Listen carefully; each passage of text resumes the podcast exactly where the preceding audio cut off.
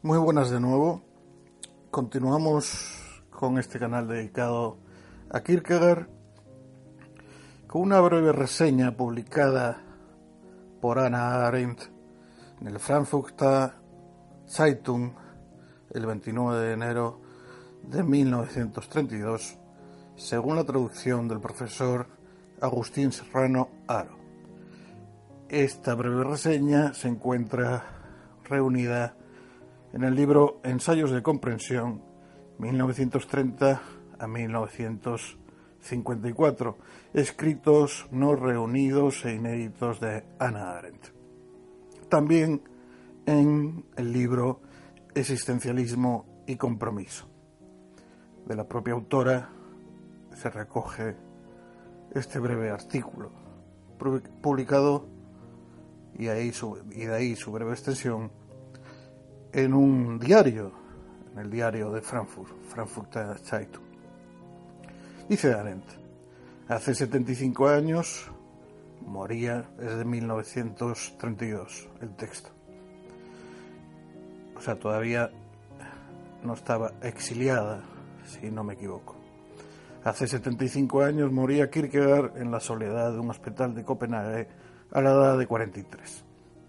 Durante su vida disfrutó no tanto de fama cuanto de notoriedad. Notoriedad por ciertas excentricidades de su persona y de su vida que se divulgaron y nivelaron como historias escandalosas. Solo largo tiempo después empezó a hacerse notar su influencia. Si quisiera escribirse una historia de su fama, sobre todo en Alemania, únicamente contarían los últimos 15 años, que sin embargo le han hecho famoso con asombrosa rapidez. Recordemos todo lo escrito en la década del, 40 del siglo XIX. Esta fama es algo más que el descubrimiento de un gran hombre al que injustamente olvidado se honra con retraso. Hay algo más que reparación tardía. Kierkegaard se ha vuelto actual. Es interlocutor de toda una generación que no lo lee por mero interés histórico, sino por, por una intensa implicación personal. Mea res agitur. Se trata de mi cuestión, se traduciría eh, el aserto latino, mea res agitur. Kierkegaard apenas era conocido en Alemania hace solo 25 años, 50 desde su muerte lo cual no se debía solo a que su obra no estuviese traducida íntegra al alemán, aunque ya a finales de la década de los 80 Christoph Esfremp se hubiese puesto a ello. Más bien, el clima intelectual y cultural en Alemania, la confianza en sí mismas de las ciencias particulares, no dejaba sencillamente ningún resquicio por el que la inquietud kierkegaardiana pudiera colarse y conmover tanta seguridad. Solo la posguerra, con su disposición de espíritu a la demolición, ofreció el suelo adecuado a la recepción de Kierkegaard. Alemania estaba preparada para Kierkegaard a través de Nietzsche y de la llamada filosofía de la vida de Bergson, Dilley y Simmel. En Nietzsche la filosofía sistemática vio amenazados por vez primera sus fundamentos, pues la destrucción psicológica nietzscheana había puesto de relieve los motivos extrafilosóficos psíquicos y vitales a partir de los cuales filosofaban los filósofos. La revuelta de un filósofo contra la filosofía clarificó la situación del propio filosofar y permitió afirmar el filosofar como filosofía. Con ello se había rescatado la subjetividad individual. En estrecho paralelismo con esta perspectiva discurrían los esfuerzos de la filosofía de las vivencias que trataba de comprender lo concreto, no a partir de un conocimiento siempre generalizador, sino a partir de una vivencia que no situaba al objeto bajo una generalidad, sino que lo aprendía a él mismo. Esencial en esto es no tanto la innovación metódica cuanto el descubrimiento de dimensiones del mundo y de la vida humana que hasta ahora habían permanecido invisibles para la filosofía o que habían tenido para ella solo una sombra de existencia derivativa. Alemania parece, pues, preparada.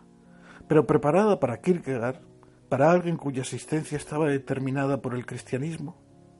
¿Qué tiene que ver la revuelta en la filosofía con el cristianismo? La tardía irrupción de su fama es tanto más extraña cuanto más se tiene a la vista su decidido cristianismo y más intenta entenderle desde esta circunstancia. La relación problemática entre cristianismo y filosofía cobra entidad en función de la polémica de Kierkegaard contra Hegel, que no aspira a ser crítica de una determinada filosofía, sino un rechazo de la filosofía como tal. Según Kierkegaard, la filosofía olvida y pierde en el sistema el yo concreto del que filosofa. La filosofía no se ocupa nunca del individuo en su existencia concreta. Con Hegel se llega incluso a trivializar a este individuo y a trivializar su vida, que está en juego trivialización que se produce debido a que la dialéctica y su síntesis no se ocupan del individuo en su existencia particular, sino ya siempre de la individualidad y la particularidad como abstracciones generales. A la doctrina hegeliana de la contradicción y de su síntesis opone Kierkegaard la paradoja fundamental de la existencia cristiana ser un individuo en la medida en que ante Dios o ante la muerte se está solo y no tener ya un yo en la medida en que este yo como persona, como individuo, es nada ante Dios, en la medida en que es negado. La paradoja kierkegaardiana, como estructura fundamental del ser humano, solo es en Hegel una oposición que se supera en la síntesis superior. No es una insolubilidad radicada en el ser mismo de la vida, llamada por Kierkegaard existencia y a la que la vida tiene que referirse. Kierkegaard solo habla de su persona, Hegel es solo el expositor de su sistema. Es verdad que también Kierkegaard habla en términos generales en cierto sentido, pero su generalidad no es una generalización. Él habla más bien en esa generalidad que por concernir a un hombre individual concierne a todos. Y es que todos son individuos. En cambio, al captar Hegel la historia como una conexión unívocamente comprensible y al interpretarla como proceso necesario, la desconecta de lo real concreto, de lo contingente y con ello del individuo. La polémica contra Hegel es una polémica contra todo sistema filosófico en general. Hoy la situación, continúa Arendt, se presenta del siguiente modo. Las más diversas y heterogéneas corrientes de pensamiento invocan en su apoyo la autoridad de Kierkegaard y se reconocen entre sí sobre el ambiguo suelo de un escepticismo radical, si es que aún puede recurrirse a este término empalidecido y vuelto inocuo para dejar constancia de la desesperación a propósito de la propia existencia y de los principios científicos del propio saber. Sobre la base que ya ha devenido un tanto abstracta del término decisión, se reúnen hoy los representantes más resueltos de los campos más distintos. Que tanto desde el campo protestante como desde el católico se invoca a Kierkegaard responde con todo a otra razón, la cual no se basa en un rasgo específico subjetivo de Kierkegaard, sino en el medio en el que él vivió o en que tuvo que vivir su existencia religiosa.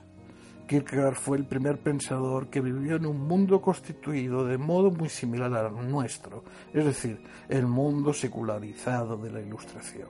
Una existencia incondicionalmente religiosa, como no lo era, por ejemplo, la de Schlemacher, está en polémica con un mundo que en términos relativos es el mismo en que aún vivimos hoy. Cuando el cristiano, de San Pablo a Lutero, se defendía de la mundanidad y mundanización de la existencia, el mundo del mal era fundamentalmente distinto del mundo en que nosotros vivimos. En tanto en cuanto pueda darse en el mundo moderno en general algo así como una existencia religiosa, y ya tendrá que invocar a Kierkegaard como antecesor. Las discrepancias entre las confesiones palidecen ante el gigantesco abismo que se ha abierto entre un mundo cerradamente ateo y una existencia religiosa vivida a sí mismo en este mundo. Pues llegar pues llevar una existencia radicalmente religiosa en este mundo no significa solo estar en soledad como individuo ante Dios, sino estarlo mientras los demás no están ante Dios. El ser que le va a Kierkegaard es su propia vida. En su vida tiene que hacerse realidad la paradoja cristiana. El individuo se niega a sí mismo, niega su individualidad y sus posibilidades mundanas, frente a las cuales se sitúa, como desde fuera, la realidad implacable de Dios. Desde un inicio su vida no está dejada a lo que él arbitre sobre ella, justo a sus posibilidades. Su vida es sólo consecuencia, la consecuencia de estar determinado por Dios. Pero el estar determinado por Dios se mantiene en una peculiar suspensión entre lejanía de Dios y cercanía de Dios. En sus diarios narra Kierkegaard que lo que determinó su vida fue un pecado de su padre. Siendo él aún niño, su padre maldijo a Dios. Con esta maldición quedó decidida la vida del hijo. Él vino a heredar, por así decir, la maldición. Su única tarea como escritor es captar este ambiguo estar determinado por Dios. Por esta misma exposición vulnerable de su yo, de la que nunca se sabe si es maldición o es gracia, fracasó su noviazgo con Regina Olsen y con él la posibilidad de una vida normal, la posibilidad de no ser una excepción. Lo que determina su vida no es pues la ley inmanente a esta vida individual, de acuerdo con la cual ella arrancó, sino directamente lo externo a ella, lo que sólo después vino a experimentarse, la maldición del Padre.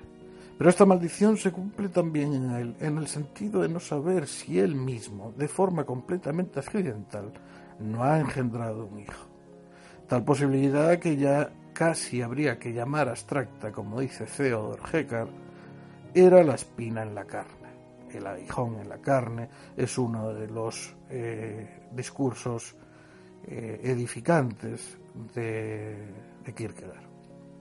En la exposición vulnerable, esta posibilidad abstracta se torna la realidad más gravosa, dice Arendt. La contingencia, lo accidental continúa, es lo externo al propio yo, y merced a esta su exterioridad arrastra consigo la obligatoriedad de lo trascendente, de lo que únicamente es querido por Dios. En la absoluta seriedad de la contingencia, que es lo mismo que la coherencia consecuente, la contingencia se torna al residuo último en que el propio Dios habla, así sea desde lejos. En la misma medida en que esta vida como exposición A sólo puede mantenerse en merced a la más enconada coherencia consigo misma, en esta misma medida el yo concreto de Kierkegaard cae en una cruel adicción psicológica a la reflexión. Tal reflexividad surge del tomarse en serio las propias posibilidades, pues éstas han de erradicarse a fin de que uno no sea más que el anónimo portador de la coherencia. Pero siendo la escritura siempre la de alguien determinado, con un nombre propio, si este anonimato ha de mantenerse públicamente y por así decir como testigo de la ausencia de nombre, entonces no cabe sino ocultar el nombre tras un seudónimo pero a su vez todo seudónimo amenaza con sustituir al verdadero nombre y con apoderarse del autor. De aquí que cada seudónimo tenga que dar paso a uno nuevo y apenas haya dos obras de Kierkegaard bajo la misma firma. Ciertamente que también en este cambio de seudónimo hay que denunciar un juego estético de posibilidades, esa tentación que el propio Kierkegaard ha puesto bajo el nombre de Víctor Eremita en la alternativa, en ese libro extenso que es o lo uno o lo otro. Concluye Arendt diciendo lo siguiente. Tanto Kierkegaard como Nietzsche significan sin duda que en sentido muy distinto el fin del romanticismo. La superación del romanticismo se produce justamente en el hecho de que la riqueza del mundo y de la vida, que el romanticismo se tomaba en términos de posibilidad estética, es ahora es ahora arrancada la perspectiva estética. La posibilidad estética del romanticismo se vuelve en Kierkegaard el problema existencial puro y simple, pues en el ámbito de la interioridad que se siente obligada y que lo está, la posibilidad misma se vuelve realidad, a saber, se vuelve la realidad del pecado. En Nietzsche el arte deviene síntoma moral esencial y hecho moral. Pero Kierkegaard es, en cierto modo, la expiación y venganza del romanticismo la posibilidad que el romanticismo aleó irónicamente como pretexto para quedar disculpado respecto del mundo, se venga y se vuelve obligatoria como realidad, se vuelve la realidad misma.